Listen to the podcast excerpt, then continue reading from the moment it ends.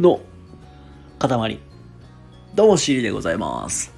はい、ということでね、今日ものルびりまったり、ゆリートやっていきたいと思います。はい、えっと、日々日々、あの、オープニングが雑くなってきてます。はい、ということで今日はですね、あの、伸びていく人の特徴というテーマで話をしていきたいなと思います。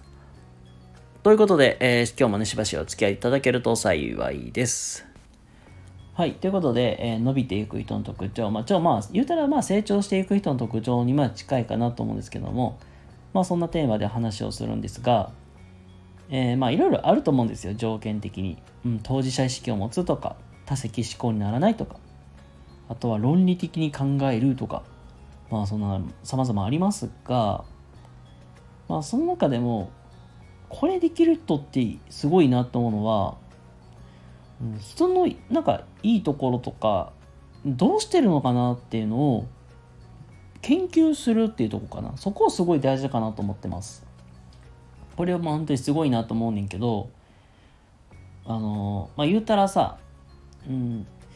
嫌いな人のものでもやっぱりそれまあ謙虚に素直に見見に行ける姿勢っていうのもこれもすごく大事だと思うんですよ。あのなんだろう例えばまあそうだな結構昔ねあのこれは西野さん僕もまがまあちょっと尊敬して、まあ、実際に勉強させてもらってるんですけども西野さんとかで言ったら、まあ、クラファンで、まあ、絵本の資金集めるとか無料公開するとか、まあ、そういうところでやっぱり批判を食らったりとかしてた部分もあるんですけども、まあ、その時にやっぱり結局その西野さんの取った戦略って結局当たってるじゃないですかもう。でそれに対してやっぱりあのーなんでそんなうまくいってるんだろうってで見て見てる人も多分いると思うんですよ。やけどやっぱりまあなんでこれはやっちゃダメでしょみたいな叩く人もね中にいると思うんですが結局何が言いたいかっていうと人の批判をするのは誰でも簡単だと思うんですよこれ。言うたら。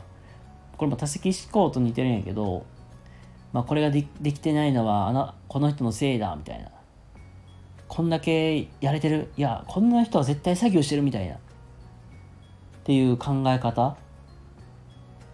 になるのはまあ、まあ、それはもうあんまよろしくないことではあると思うんですよ。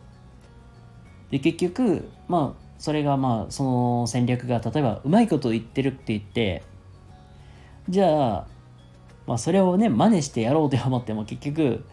自分でまずこれはやっちゃダメだとか言ってるくせに結局なんで今更なってな手のひら返すねみたいな。それって結局矛盾してるわけだから、まあ、結局ついてきてた人も離れるわけだし自分の周りにはもともとそういうねその考えに賛同してる人っていなかったのに自分これやりますって言ったって誰もがついてくると思わないですよ。うん、ちょっとごめんなさいなんかあまりなんか言葉として分かりづらい部分はあると思うんですけどもまあ簡単に言うと批判してしまうと結局自分のまあ言うたら打ち手とか切り札が1枚消えるよと。で批判する前にきちんと見てあこういうやり方があるんだっていうのを学ぶのも一つやし逆になんかあんまり自分が好きじゃない人のイベントでも、まあ、そういう人でも見に行って何かを学ぶっていう時間っていうのも、まあ、これもなんかうん時間として結局それがまああのお金を使う部分でもコストとしてすごい大事かなと思います。はい、なので、まあ、このここに関しては自分のプライドを捨ててあのいけるかいけないかっていう部分にもつながってくるのかなと思うのでまあほまあ言うたらまあ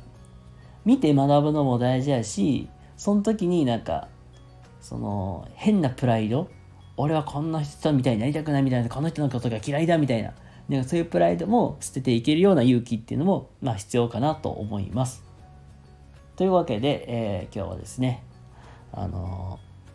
伸びていく人の特徴というテーマでお話しさせていただきました。それでは皆様、えー、今日も明日も素敵な一日をお過ごしください。それではまた次回どこかでお会いしましょう。またね